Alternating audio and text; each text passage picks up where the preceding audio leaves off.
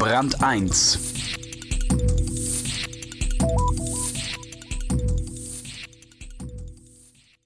Wie wird man Unternehmer?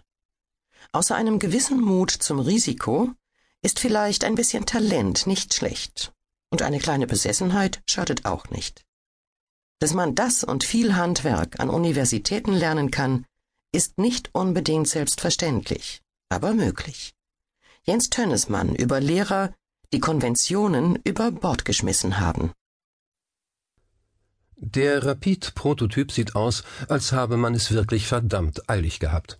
Ein paar Sperrholzplatten formen einen großen Quader, in dessen Innerem hinter einem Duschvorhang drei Bierbänke stehen, auf denen eine fleckige Matratze und alte Kissen liegen. Ist es eine Hundehütte? Eine Gefängniszelle?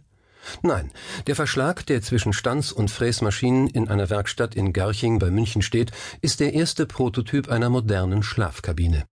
Fünf solcher Kabinen sollen demnächst auf dem Flughafen München für müde Umsteiger zum Nickerchen bereitstehen, dann aber aus stabilem Plastik mit einer schicken Liege, professioneller Lichttechnik und einem Kreditkartenslot. Wenn alles gut läuft, wollen die Studenten, die sich Easy Sleep ausgedacht haben, bald auch auf anderen Flughäfen ihre Schlafkabinen vermieten. Ideen wie diese findet man viele im Unternehmertum, einem Institut der Technischen Universität München. Ihre Erfinder sprechen schnell und mit Begeisterung von Prototypen, Marktpotenzialen und Break-Even-Points.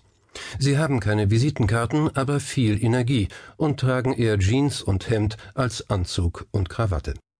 Sie gehen für ihre Gründung mit mehr Geld um, als sie selbst jemals besessen haben und sehnen sich nicht nach Urlaub, sondern nach Arbeit. Sie müssten müde sein, sind aber hellwach, so wie die Erfinder von Easy Sleep.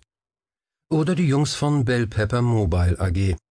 Auch sie hatten eine Idee, die eigentlich auf der Hand liegt, wenn man sie erstmal hat. Sie vermarkten ein Handy namens Twin Bell, das zwei SIM-Karten gleichzeitig akzeptiert. Eine wunderbare Erfindung für Menschen, die einen privaten und einen beruflichen Anschluss parallel in einem Mobiltelefon nutzen wollen. Neben der Begeisterung verbindet die Macher von Easy Sleep und Twinbell sowie andere Gründer, die in dieser Geschichte noch auftauchen werden, zweierlei. Zum einen entwickelten sie ihre Geschäftsideen an einer Universität, in diesem Fall in einem Businessplan-Seminar, mit dem sie auch Leistungsnachweise für ihr Studium sammeln konnten. Und zum anderen standen sie der Selbstständigkeit bereits recht offen gegenüber, bevor sie von der Hochschule das Handwerkszeug für eine Gründung vermittelt bekamen. Das wirft die Frage auf, können Professoren in Seminaren und Vorlesungen Selbstständigkeit lehren?